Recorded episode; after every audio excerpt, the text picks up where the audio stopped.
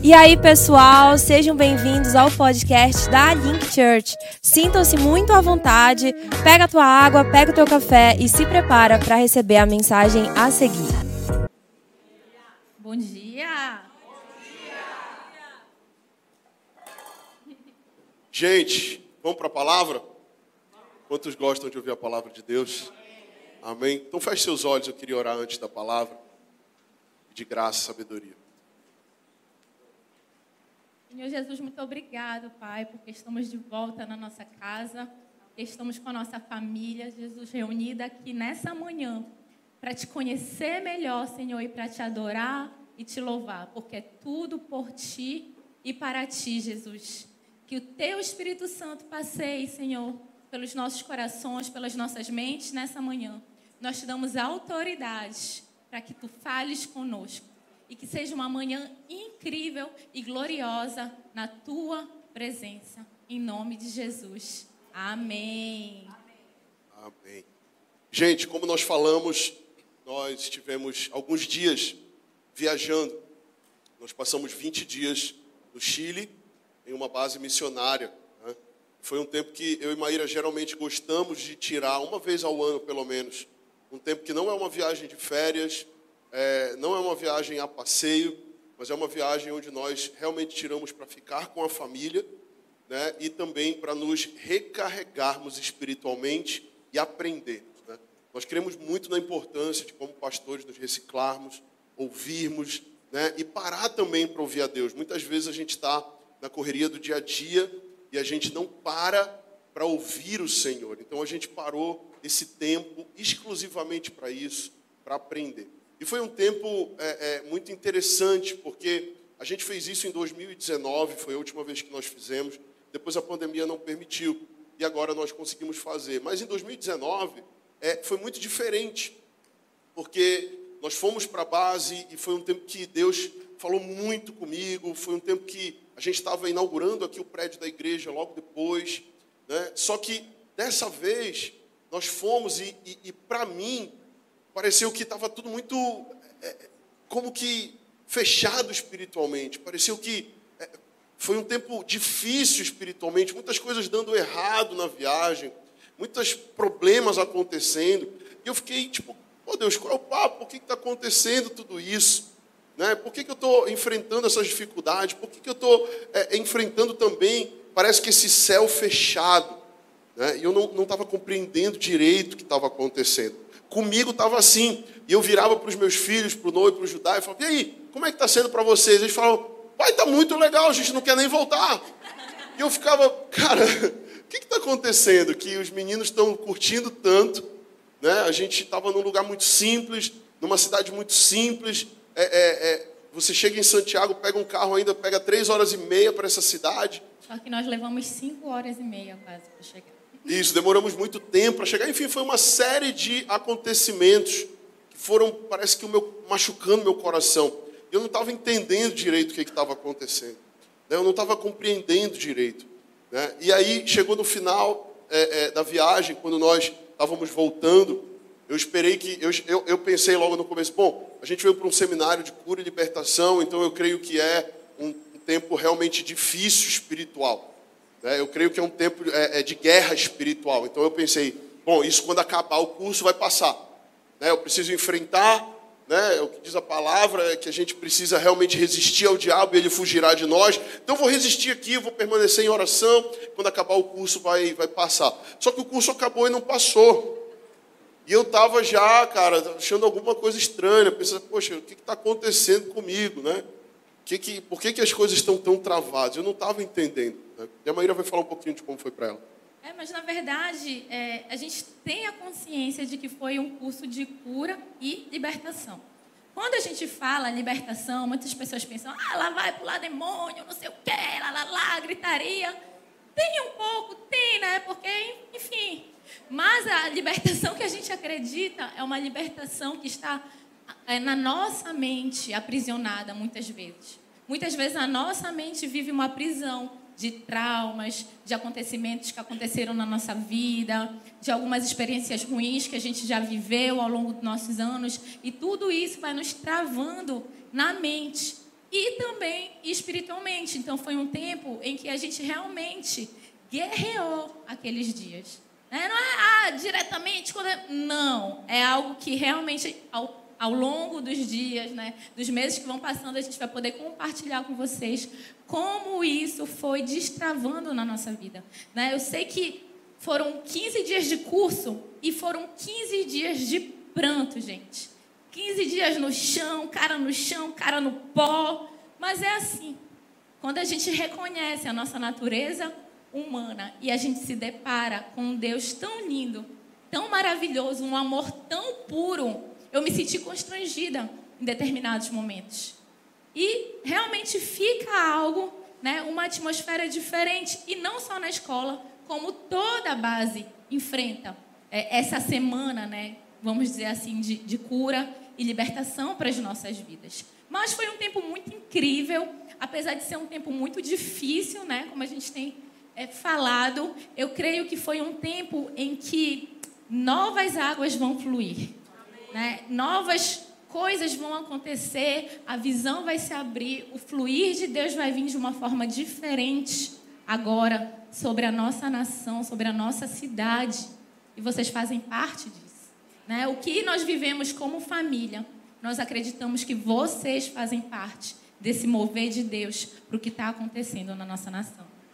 E o que eu senti também muito foi que, do momento que nós saímos de Santiago, pegamos o avião para São Paulo, quando nós pisamos em São Paulo, parece que a atmosfera mudou. Isso foi algo que para mim foi muito claro. E, e, e eu perguntei para o Espírito Santo, Espírito Santo, por que está acontecendo assim? E Deus ele, ele foi muito claro comigo. Ele disse: porque existe algo especial sobre o Brasil. Sabe? E nós precisamos crer e confiar nessa palavra.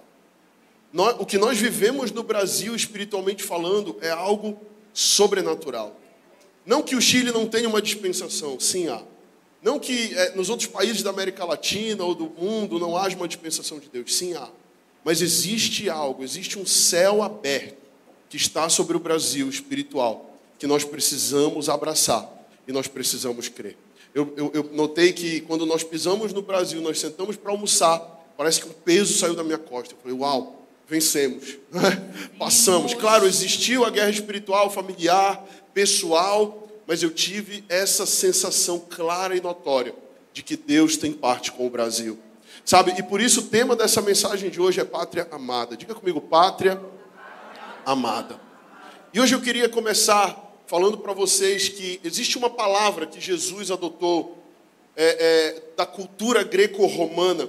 Para quem não sabe o contexto da época de Jesus, é, Israel estava sitiado por Roma, estava é, é, conquistado por Roma. Roma não escravizava naquela época assim toda uma nação. Eles tinham alguns escravos, obviamente, mas a, a forma que Roma fazia era muito mais uma forma de implantação cultural. Então Roma ia lá e implantava a sua cultura naquela nação que havia sido conquistada. Então quando Jesus ele, ele começa a, a fazer discípulos, ele usa uma palavra específica que ele adotou da cultura romana. E a palavra é apóstolo. Diga comigo, apóstolo. Essa é uma das palavras que Jesus utilizou. Eclésia é outra, que significa também assembleia, né? ou igreja, usada também no Novo Testamento para denotar igreja. Mas o apóstolo, ele significava, é, o nome apóstolo significa no grego, é, no grego significa enviado ou mensageiro. Então, o apóstolo era aquela pessoa que, o, o, o que Roma escolhia para enviar para algum lugar que tinha sido conquistado para levar uma cultura romana para aquele lugar. Para que quando César fosse até lá, os, os cidadãos daquele lugar soubessem como se portar diante de César. Então, o alvo de Roma não era simplesmente conquistar com arma, mas também era conquistar a mente das pessoas, conquistar a cultura das pessoas. Porque eles sabiam que se eles fossem na guerra, as pessoas iam contra-atacar. Mas se eles fossem nas ideias, muitas vezes as pessoas iriam aceitar aquelas ideias e iriam se submeter ao governo de Roma. E é muito interessante porque quando um apóstolo romano chegava numa cidade, ele fazia a seguinte declaração, presta atenção. Ele dizia assim: vocês já não são mais estrangeiros, mas agora são cidadãos romanos. Então, quando alguém de Roma ia numa cidade dessa, implantar uma cultura, eles faziam logo que as pessoas sentissem é, um sentimento de pertencimento. Então eles falavam: olha, agora vocês não são mais estrangeiros, agora vocês são cidadãos romanos. E Roma era uma potência que carregava muito dinheiro, que carregava é, é, é muito poder, que carregava uma pompa, né? Era um lugar muito é, é, próspero, era um lugar de muita tecnologia para a época, um lugar muito populoso também, se não era a cidade mais populosa da época.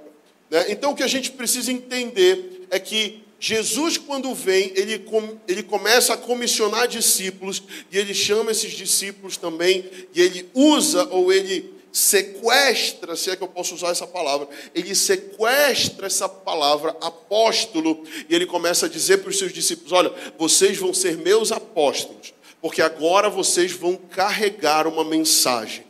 Vocês vão carregar agora uma nova cultura. Vocês vão carregar agora uma nova ideia. Vocês vão carregar agora não somente essas coisas, mas vocês vão carregar o Espírito Santo dentro de vocês. E por isso eu quero que você abra a sua Bíblia em Efésios, no capítulo 2. Efésios, capítulo 2, verso 19.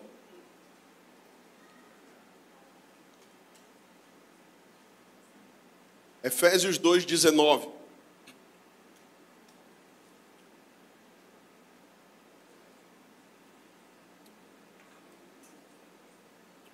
Vai dizer assim: Assim já não sois estrangeiros e peregrinos. Quem achou?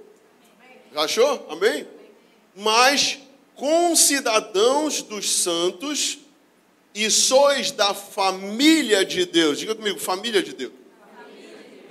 Edificados sobre o fundamento dos apóstolos e profetas, sendo Ele mesmo, Cristo Jesus, a pedra angular no qual todo o edifício bem ajustado cresce, diga comigo, cresce, para santuário dedicado ao Senhor, no qual também vós juntamente estáis sendo edificados para a habitação de Deus no Espírito. Amém? Engraçado que ele fala aqui não sois estrangeiros e peregrinos. É, justamente a sensação que eu tinha quando eu estava fora é que eu não fazia parte daquela nação. Então eu era estrangeira naquela terra. E isso, se, isso me dava uma sensação de que eu não pertencia àquela terra, de que eu não tinha os mesmos direitos que aquelas pessoas tinham, que eu não conhecia aquela linguagem que eles falavam, e que eu estava, sei lá, vagando por lá, por algum motivo, mas eu não tinha esse senso de pertencimento àquela nação. E quando fala aqui que já não sois estrangeiros e peregrinos, é isso que eles querem trazer para a nossa concepção. A partir de um tempo, vamos dizer assim, se nós nascemos no Brasil, nós somos o quê? Brasileiros, certo? Porque o lugar onde a gente nasce determina a nossa cidadania natural certo? E quando uma criança nasce, e eu lembro bem, porque os nossos filhos nascem, são bastantes filhos, né? A gente já teve experiência nisso. Quando eles nascem, o Vitor corre no cartório que tem já na própria maternidade, e ali a criança já sai com uma certidão de nascimento, certo? Falando que ela nasceu no Brasil, que ela nasceu na cidade de Belém, em tal hora, que tem tal cidadania, e aquilo traz já automaticamente alguns direitos, né, para aquela criança que acabou de nascer. É, é, é como se fosse assim, automático. Já nasceu aqui, você já recebe isso.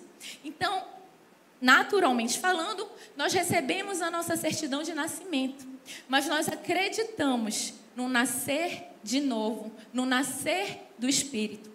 Como o pastor Vitor falava né, mais cedo, depois da conferência nós vamos ter o quê? O batismo nas águas. E o que isso significa? Um novo nascimento. Mas já não falamos agora de um nascimento que é natural, né, que acontece da barriga. Tanto que um dos fariseus, e que, que eram os fariseus? Eram aquelas pessoas que eram dotadas de uma grande intelectualidade. Né? Eles tinham muito conhecimento de todas as áreas. E ele chegou a indagar Jesus: Mas como assim, Jesus? Para entrar no reino dos céus eu preciso nascer de novo? Como eu vou voltar para a barriga da minha mãe? Ele fez esse questionamento. E Jesus falou: já não é mais dessa forma. Né? Você vai receber um batismo novo no Espírito. Então, você já não vai ser mais cidadão desse reino né, natural, mas sim de um reino espiritual. E isso nos fala de um novo nascimento em Cristo Jesus. É isso mesmo. Então, quando nós nascemos de novo, quando nós temos esse encontro com o Espírito Santo, esse encontro com Deus, isso não significa que nós deixamos de ser brasileiros e que agora a gente não precisa mais é, é, é, cumprir com os nossos direitos e também com os nossos deveres. Não, mas isso significa que agora nós temos uma nova pátria. Isso significa que agora nós temos uma nova cidadania. E a nossa cidadania é uma cidadania celestial. Nós precisamos entender isso. Porque todas as vezes que a cidadania espiritual conflitar com a minha cidadania natural, eu vou precisar tomar uma decisão. Ou eu vou obedecer a minha cidadania natural, ou eu vou obedecer a minha cidadania espiritual. E é importante a gente entender isso. Tá? E, e hoje a gente queria falar no que consiste essa cidadania espiritual. Amém? O que consiste essa cidadania celestial? Em primeiro lugar, eu queria que você entendesse que a cidadania é agora. Diga comigo, a cidadania é agora. Por quê? Porque a maioria dos cristãos está esperando morrer, está esperando ir para a glória para se tornar um cidadão do reino de Deus. Tem muita gente que pensa: ah, o dia que eu morrer, o dia que eu for embora, então eu passo a ser um cidadão celestial, né, um cidadão do reino. Mas a verdade é que isso é um erro. Isso é um equívoco. Porque o momento que você nasceu no reino do Espírito, o momento que você se batizou, ou o momento que você declarou a Jesus como seu Senhor e seu Salvador, pela fé, você já nasceu no reino espiritual. Diga para a pessoa que está do seu lado: se você crê em Cristo, você faz parte do reino celestial.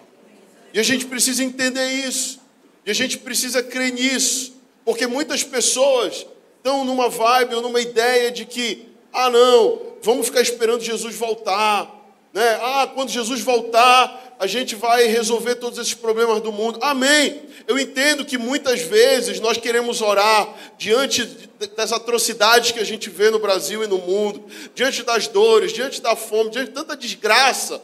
A gente olha para o mundo e a gente fala: Volta, Jesus. Não tem mais jeito esse mundo, não. Né? Quando a gente vê tanta coisa, a gente fica indignado. A gente fala: Não, Jesus tem que voltar amanhã. Não dá, não. Eu preciso ir embora eu quero ir embora daqui, não tem condição mais de viver nesse, nesse sistema caído aqui do mundo.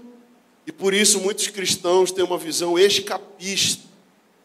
Sua oração é: eu já sou salvo, meu reino não é daqui mesmo, né? não preciso me envolver com as coisas desse mundo, então comamos e bebamos, eu vou ser só um crente dentro da igreja.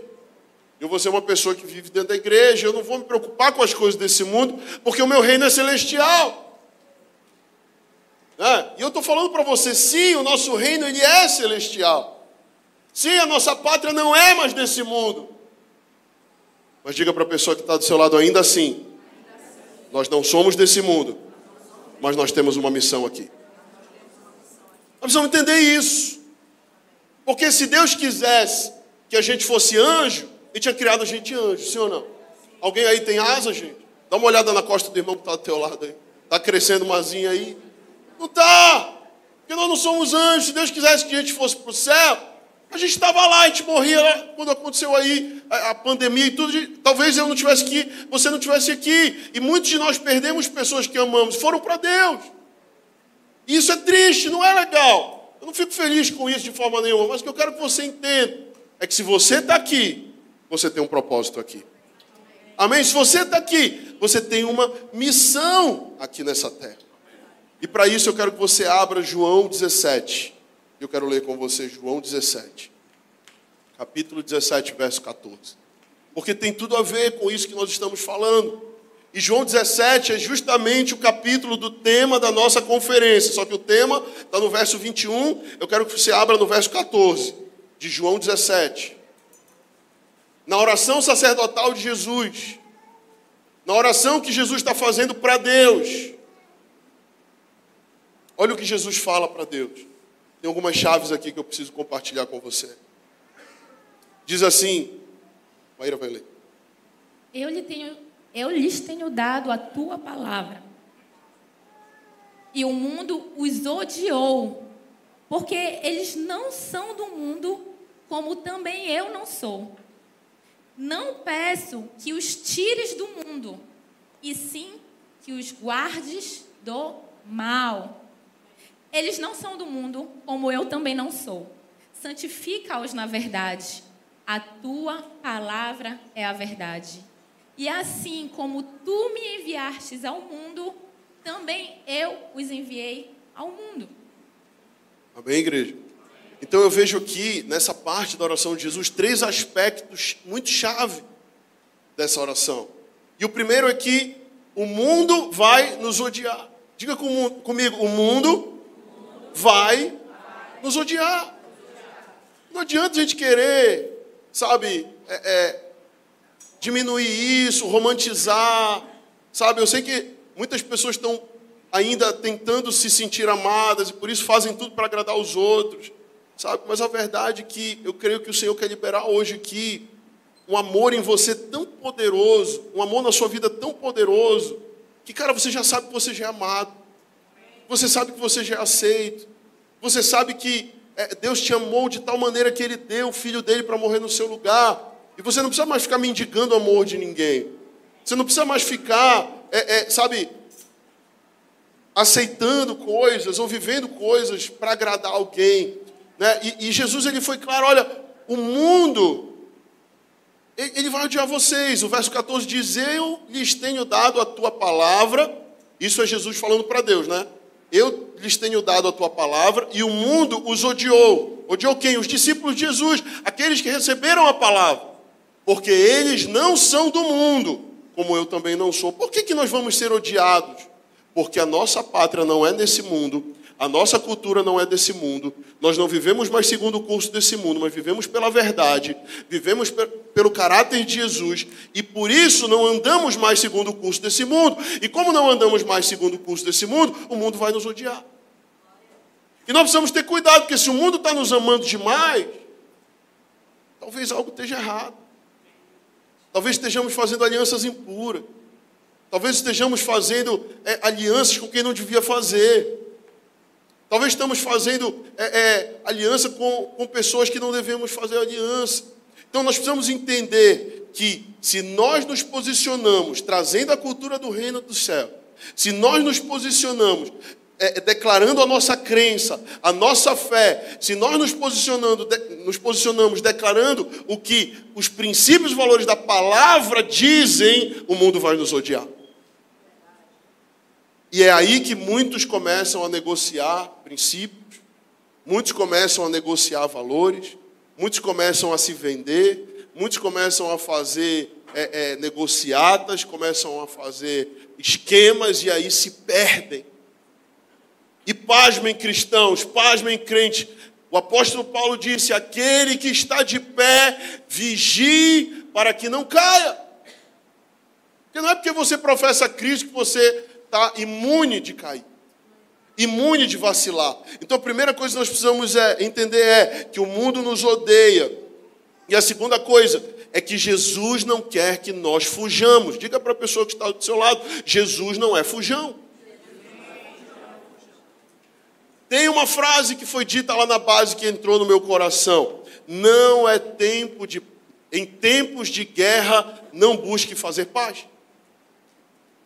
Se é tempo de guerra, não é tempo de estar tá fugindo, não é tempo de estar de bandeirinha branca, é tempo de vestir armadura, é tempo de pegar armadura e é tempo de guerrear. Mas lembrando que as nossas armas, a nossa milícia não é carnal, mas é espiritual. Não é brigando, discutindo, batendo em gente que a gente vai vencer essa guerra. A nossa guerra é uma guerra vencida no espírito. E eu quero te perguntar: quantas vezes você orou pelo Brasil nesse tempo? Quantas vezes você jejuou pelo Brasil nesse tempo? Quantas vezes você buscou com sabedoria falar para alguém sobre o que você acredita e não ficar, ah, porque é meu candidato isso, meu candidato aquilo. Quem está entendendo o que eu estou falando? Amém? Nós precisamos ter sabedoria do céu, e eu digo, sabedoria é diferente de inteligência. Você pode ter um QI excepcional, você pode ser uma pessoa muito estudada, inteligente, mas se você não tiver sabedoria do céu, a sua vida vai se destruir mais cedo ou mais tarde. Porque o que dá uma vida plena é a sabedoria que Deus libera sobre nós. Que a nossa oração seja: Deus, me dá sabedoria com as palavras. Me dá sabedoria com a forma que eu lido com as coisas. Porque porque Jesus ele não veio para os covardes. Diga comigo, Jesus não veio para os covardes. Isso está em Apocalipse. Jesus não veio para os covardes. Jesus veio justamente para dizer: Ei, você seja forte e corajoso. Eu te escolhi para esse tempo. Eu te escolhi para essa hora. Se você está vivo, dia 30 de outubro de 2022, é porque eu te fiz estar vivo. Se você mora no Brasil, não é nos Estados Unidos, se você é brasileiro, não é americano, se você é brasileiro, não é chileno, é porque eu te fiz nascer nesse país, nesse lugar, e eu tenho uma missão para você. Você crê nisso? Então dê uma salva de palmas para Jesus, querido. O verso 15 do texto que nós lemos diz: Não peço que os tires do mundo, e sim que os guardes do mal. Olha a oração de Jesus. Jesus não está falando, ah, Deus, arrebata logo eles. Por quê? Porque Jesus não está tentando acelerar as profecias. Diga para a pessoa que está do seu lado, não tente acelerar as profecias, irmão. Tem gente que fica tentando acelerar a profecia. Ah, não, o mundo já está ruim, Apocalipse vai se cumprir e diz que o mundo vai ter que piorar, então eu vou piorar o mundo. Não, não é assim que funciona. Tem gente que tem essa mentalidade, tem cristão que tem essa mentalidade, uma mentalidade escapista, uma mentalidade de que não, eu quero ser logo arrebatado e ir para o céu, mas tem uma missão, a missão está passando, o tempo está passando e o cara está lá deitado, esperando Jesus voltar. Amém? Que nós desejamos a volta de Jesus. Quantos desejam a volta? Eu desejo, eu tenho no meu coração essa fome por ver o meu Senhor, essa fome por ver Jesus nas nuvens descendo sobre a terra, maranata. Eu tenho esse desejo, mas eu entendo que enquanto ele não vem, eu vou fazer a minha parte na terra. E eu não vou fugir, eu não vou ter medo, eu vou me posicionar, eu vou pregar o que eu creio, seja em tempo de paz ou seja em tempo de perseguição. Porque eu quero te falar, eu conversava com alguns diretores da base, vou já passar a palavra para você. Estou me empolgando aqui. Fluindo. Eu conversei com os pastores da base. Sete processos a Jocum está enfrentando por pregar a verdade do Senhor. Sete processos de alunos que foram, ouviram a palavra, saíram e estão processando a organização, porque está se pregando a família tradicional. Você entende isso? O progressismo está avançando no mundo. Ideias contrárias do que a palavra diz, está avançando no mundo, está afunilando. Diga para a pessoa que está do seu lado, está afunilando. E os verdadeiros filhos de Deus estão entrando num tempo de provação. E nós precisamos entender: ou eu estou com Cristo, ou não estou, porque Ele mesmo disse isso. Quem não é por mim, é contra mim. Quem comigo não ajunta, espalha. E eu quero te perguntar: você vai ser daqueles que ajuntam para o Senhor? Você vai ser daqueles que estão com o Senhor? Ou você vai ser daqueles que está espalhando? Sabe que na primeira oportunidade vai para a oportunidade esquece o propósito. Nós não vivemos de oportunidades, nós vivemos de propósito. Nós não vivemos, você pode repetir isso comigo? Levante sua mão e diga: Eu não vivo por oportunidades, eu vivo por propósito. Aplauda o Senhor bem forte, igreja. Não oro para que vos tires do mundo, mas que para os guardes do mal, que a nossa oração seja: Deus me guarda do mal.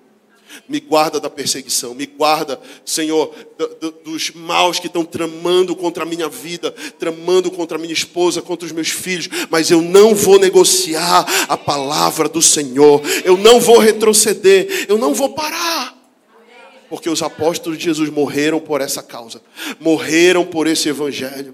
Eu não sei se você sabe disso, mas dos doze apóstolos que ficaram, depois que Jesus subiu aos céus. Todos eles morreram de morte matada, menos João, que já morreu velhinho na ilha de Pátimos, que morreu de morte morrida. Você está entendendo? Morreu velhinho já.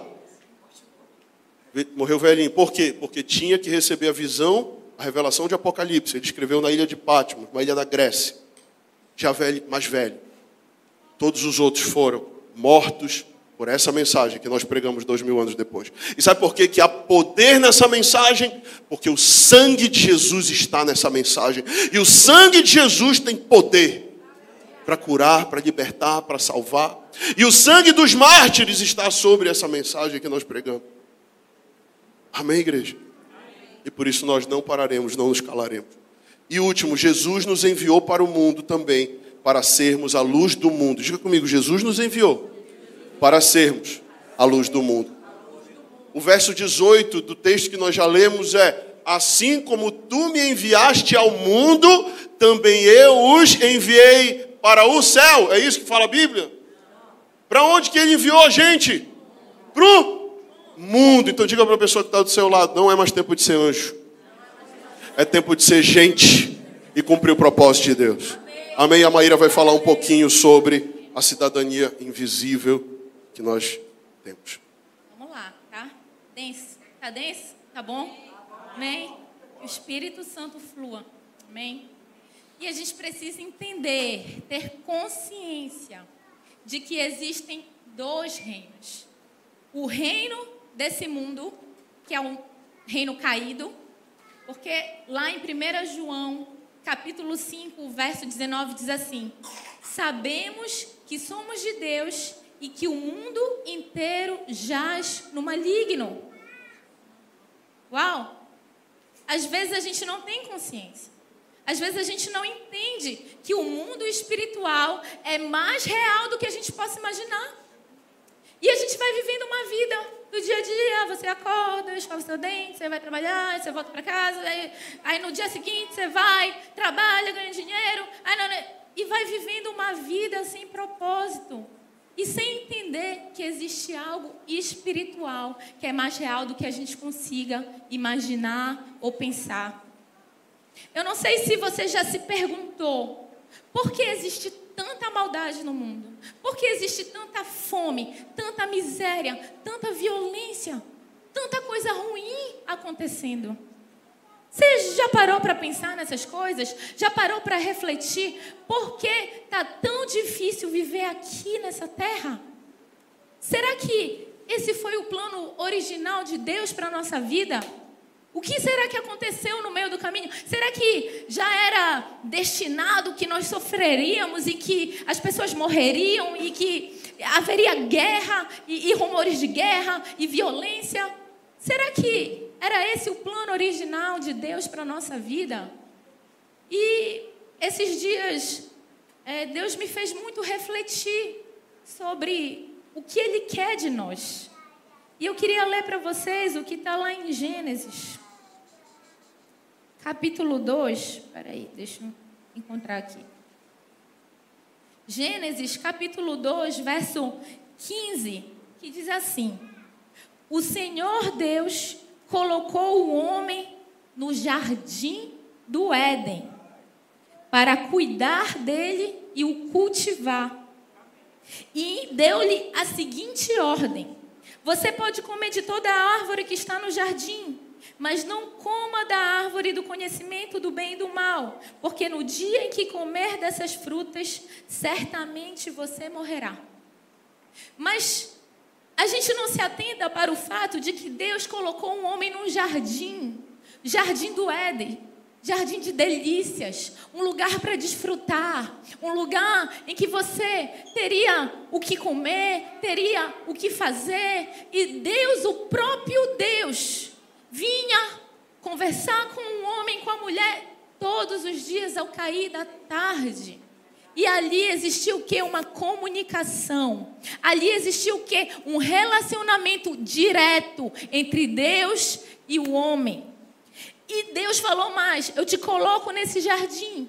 E você vai ter o domínio sobre as aves, o domínio sobre os peixes, o domínio sobre as plantas, o domínio sobre toda a terra. Tudo que Deus fez, Ele fez para o homem com a melhor das intenções. E qual era a intenção de Deus com o homem? Se relacionar com Ele, ter um relacionamento íntimo, pessoal, que foi quebrado por algum motivo. E isso foi há muito tempo atrás. E aí eu quero que vocês venham mais à frente, quando Jesus já estava aqui na terra. E ele foi conduzido. Jesus veio, né, aos seus 30 anos, ele começou o seu ministério público, dizendo assim, depois do batismo que ele recebeu, onde veio uma voz do céu e disse: Você é o meu filho amado, a quem eu tenho prazer. Ele recebeu aquela revelação do próprio Deus de que ele era filho amado. E depois disso, ele foi levado pelo Espírito Santo ao deserto, onde ele foi tentado 40 dias. Por quem? Pelo diabo. Jesus.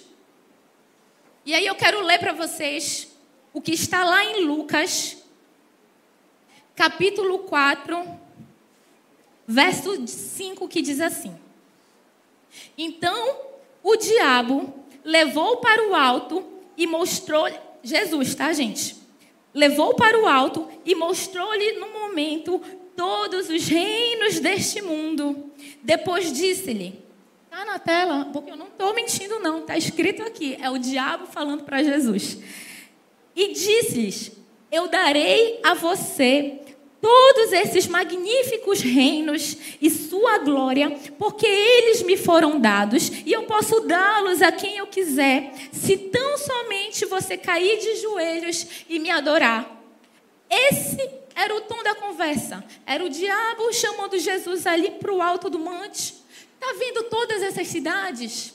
Está vendo toda essa terra? O que isso fala? De poder, de autoridade. E ele falou assim: Eu posso te dar.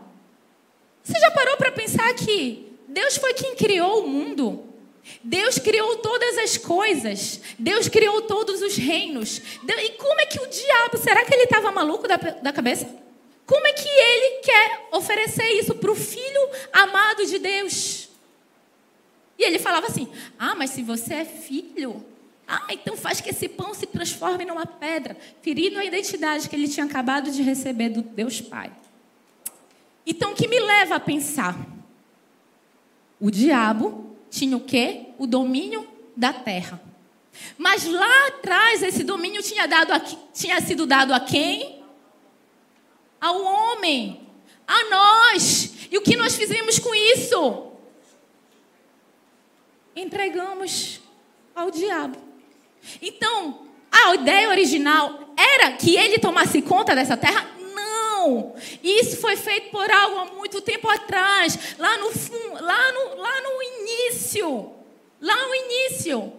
E por uma ordem que foi descumprida. Isso nos fala do quê? Desobediência. Pelo pecado da desobediência, tudo de ruim imperou no mundo. Mas essa não era a ideia original do nosso Deus Pai. E o que que nós precisamos hoje em dia? Resgatar esse relacionamento.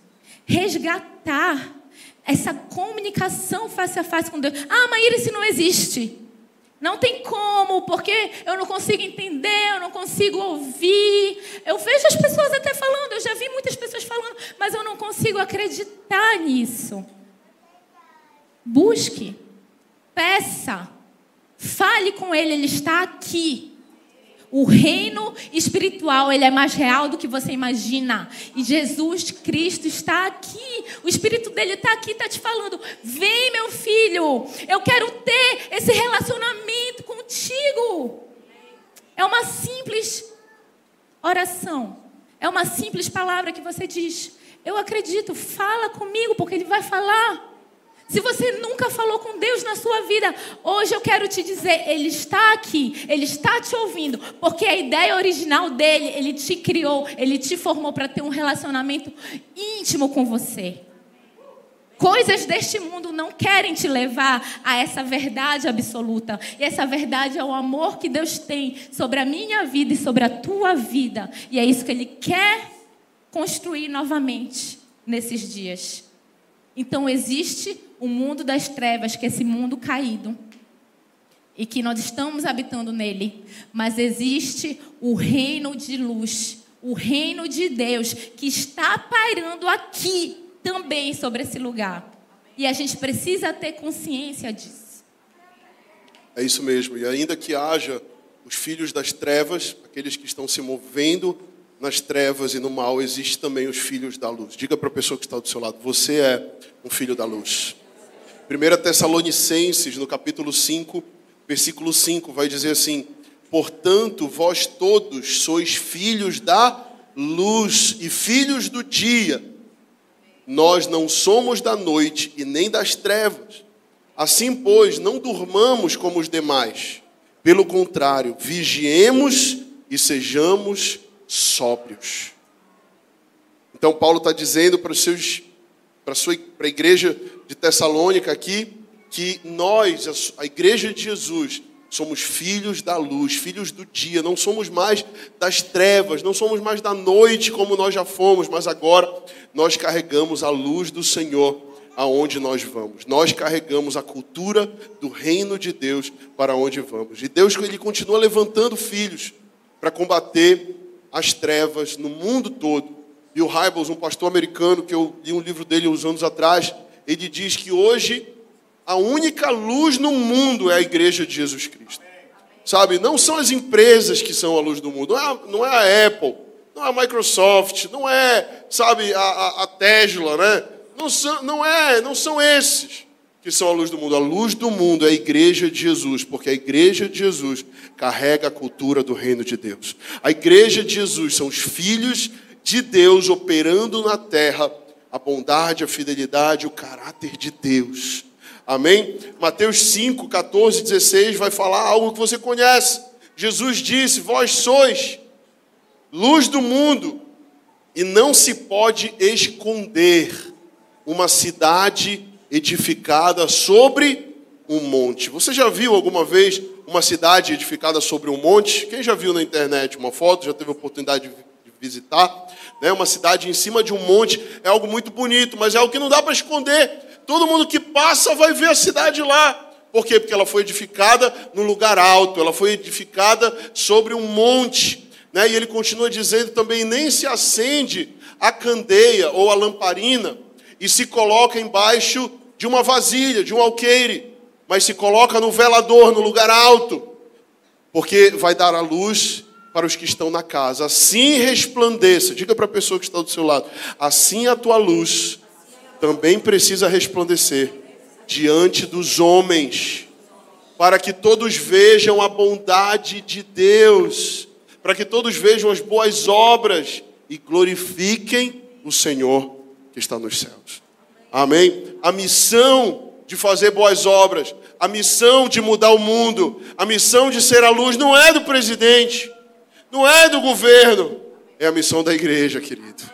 É a missão é da igreja de dar comida para o faminto, de ensinar as crianças, de dar um caminho, de dar uma ideia do Criador para esse mundo. Nós fomos chamados para nós sermos o sal da terra e a luz desse mundo.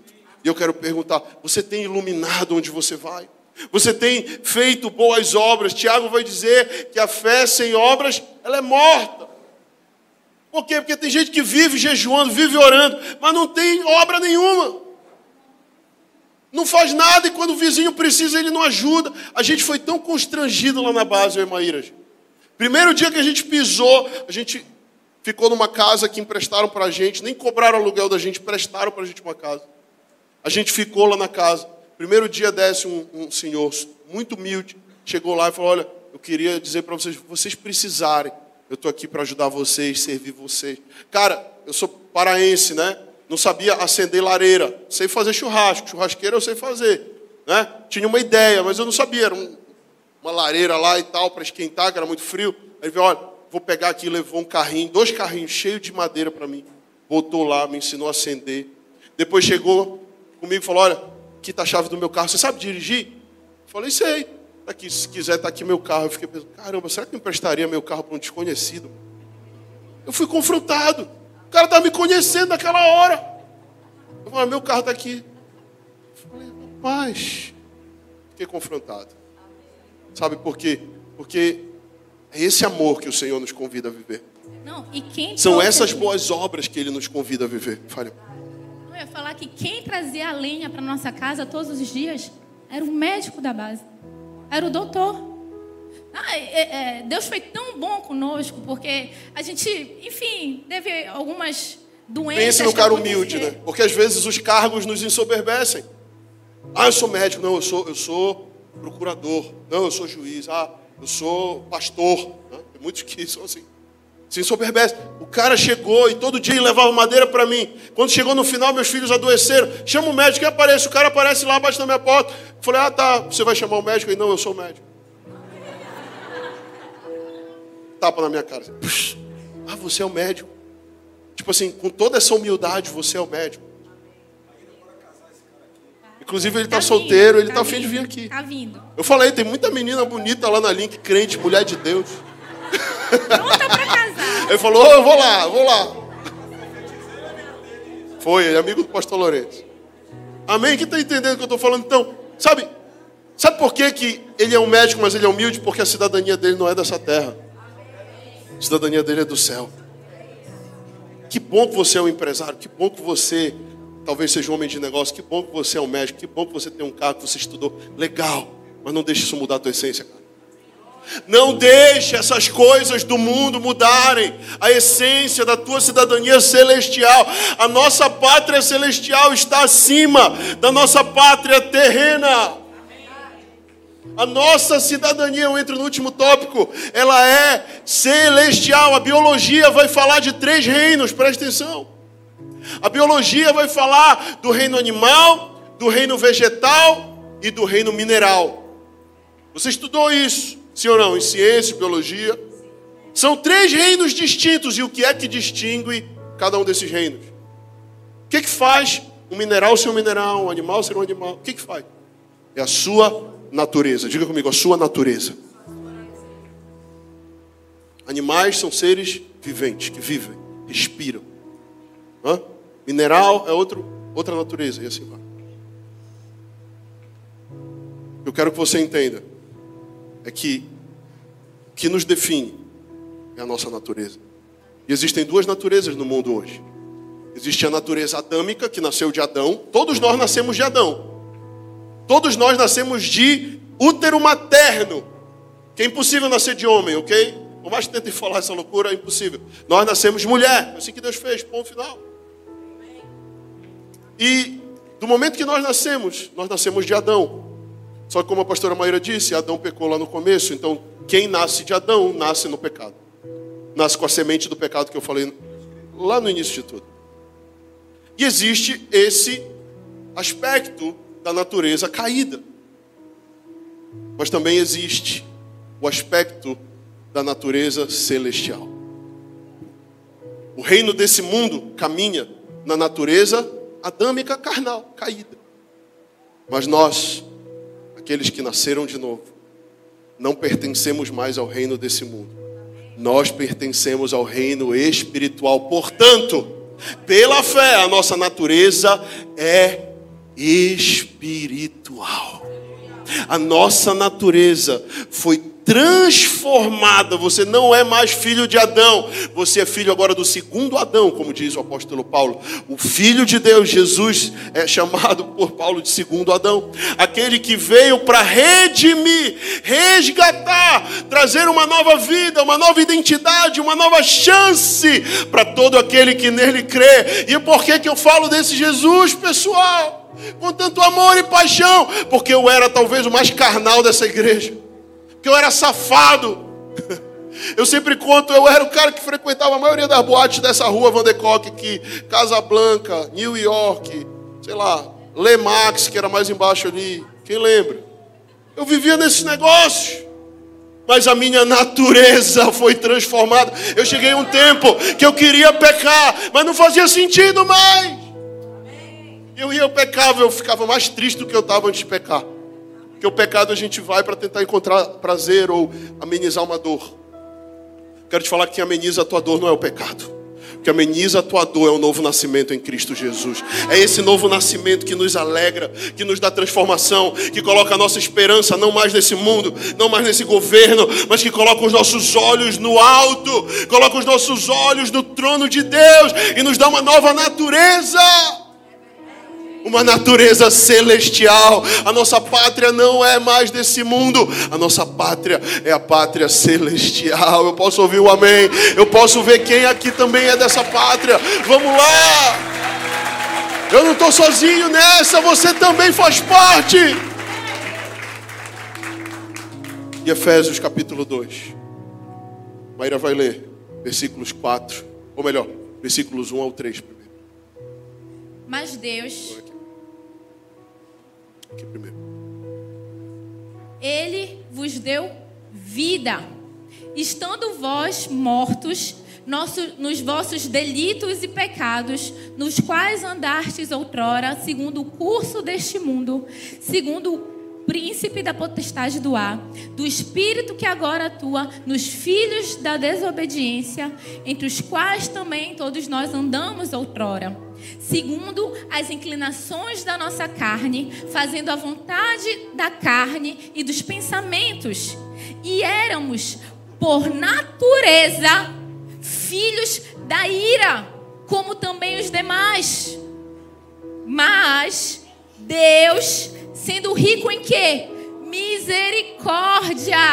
Por causa do seu grande amor com quem nos amou e nós estávamos mortos nos delitos, nos deu o que? Vida! Vida com é. Cristo Jesus. Então, pela graça, sois salvo e juntamente com ela nos ressuscitou e nos fez assentar nos lugares celestiais em Cristo Jesus para mostrar nos séculos vindouro a suprema riqueza da sua graça em bondade para conosco, bondade porque nós não merecíamos, bondade porque éramos pecadores, não prestávamos, mas ele nos olhou com um olhar de amor. Ele olhou, independente de quem nós éramos, independente do que a gente já tinha feito de ruim, ele nos olhou com amor e falou: Você é meu filho amado.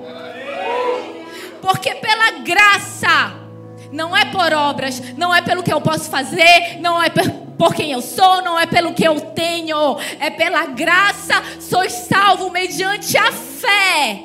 E isso não vem de vós, é dom de Deus, não de obras. Para quê? Para que ninguém se glorifique disso. Pois somos feitura dele, criados em Cristo Jesus. Para o quê? Boas obras, as quais Deus de antemão preparou para que andássemos nela. Não importa, não importa como você entrou aqui nesse dia. Não importa se você se acha o pior dos pecadores. Não, se, não importa se você acha que não merece o amor de Cristo, o amor daquele que constrange. Porque quando eu me deparei com aquele amor, com aquele ser que é tão lindo, tão puro, tão santo, eu me deitei no chão eu me vi num pó. E eu falei: Eu não sou digna. Eu não sou digna de receber esse amor. Porque as coisas deste mundo denegriram quem eu era, denegriram a minha identidade. Mas Ele me tirou do chão. Ele me olhou com um olhar de amor. Ele sussurrou: Filha amada, vem. É pela fé, não é por obras. Não importa, não importa como você chegou aqui nesse dia, só importa é que você entenda e acredite. Fale, Senhor, eu pequei, mas pela fé eu quero receber essa vida, a vida eterna, a verdade, aquela que me dá fé, que me dá esperança em Ti, que me faz acordar com ânimo de vida e faz acordar todos os dias, melhor. Aleluia. Se você crê nisso, eu quero que você fique de pé. Eu quero que você me permita orar por você. Nós cremos que hoje essa reunião é uma reunião chave. Nós cremos que há uma, uma liberação especial para a tua vida aqui. Eu sei que o Senhor estava falando com você Então não converse, não pegue seu celular, bote a mão no seu coração e me permita orar pela tua vida. E, e, e, convide hoje, talvez você ouviu a gente falar de nova natureza, talvez você ouviu a gente falar de cidadania do céu, talvez você ouviu a gente falar de pátria, sabe? Talvez você ficou, tá legal, que bom, mas eu, eu ainda não sinto isso, eu ainda não tenho essa clareza na minha vida, sabe? Eu quero te dar hoje essa oportunidade de, pela fé, você ter esse encontro com o Senhor, sabe? E, e, e pela fé, você entregar a sua vida para esse Jesus. Pela fé, talvez você se reconciliar com esse Jesus. Hoje é um dia chave. Porque eu creio que, como eu disse, está se afunilando, os últimos dias estão chegando, as coisas estão se tornando cada vez mais é, espiritualmente densas e eu creio que hoje é um tempo de decisão. Um tempo de decisão de ou eu vou com Jesus, ou eu vou ficar de fora. Sabe, é importante a gente entender que Jesus ele disse assim: todo aquele que diante dos homens me confessar, eu o confessarei diante do meu Pai. Mas todo aquele que me negar diante dos homens, eu também o negarei diante do meu Pai. Essa declaração ela é, ela é uma declaração muito forte. Muito forte, porque se eu declaro Jesus aqui na terra, ele vai me declarar no céu. Mas se eu nego ele na terra, eu também serei negado no céu. Isso é algo que me faz ficar cara. Eu preciso tomar uma decisão. Eu preciso tomar uma decisão. E eu queria te convidar hoje a tomar essa decisão aí onde você está. Quero que você feche seus olhos, bote a mão no seu coração. Deixa o Espírito Santo falar com você. Deixa o Espírito Santo tocar você e entregar a sua vida para Ele. Hoje é um dia, hoje é um dia de salvação, hoje é um dia de reconciliação. Hoje é um dia de decisão. Eu vou te dar a mesma oportunidade que me deram anos atrás, que mudou a minha vida para sempre. Eu criei na mensagem do Evangelho. Eu criei na mensagem do Senhor Jesus de que ela é a verdade, que Ele é a verdade, que a sua mensagem é verdadeira. E eu tomei uma decisão diante disso. Eu não estou falando que você vai ser pastor, eu estou te falando que você vai ser líder, eu estou falando, ou que você vai mudar de religião. Não. O que eu estou falando é que hoje você precisa decidir por esse Jesus. Se tem alguém aqui que quer hoje decidir por Jesus e falar, olha, eu quero, eu quero confessar Jesus hoje diante dos céus quero que você levante sua mão onde você está. Se você quer entregar sua vida a Ele ou se reconciliar com Ele, levante suas mãos aonde você está. Eu quero orar por você. Amém. Você pode sair do seu lugar, você pode vir aqui à frente. Me permita orar por você, você que levantou a mão. Vem aqui, vem aqui. Pessoal lá de trás, isso, pode vir. Aleluia. Dê uma salva de palmas para os nossos irmãos. Não tenha vergonha. Glória a Deus. O Senhor é bom, Ele é fiel. Aleluia. Aleluia. Ele está aqui. Pai, obrigado por essa manhã gloriosa na tua presença. Eu creio que ainda tem pessoas, sai do teu lugar, vem aqui. Deixa o Espírito Santo encher você e tocar você.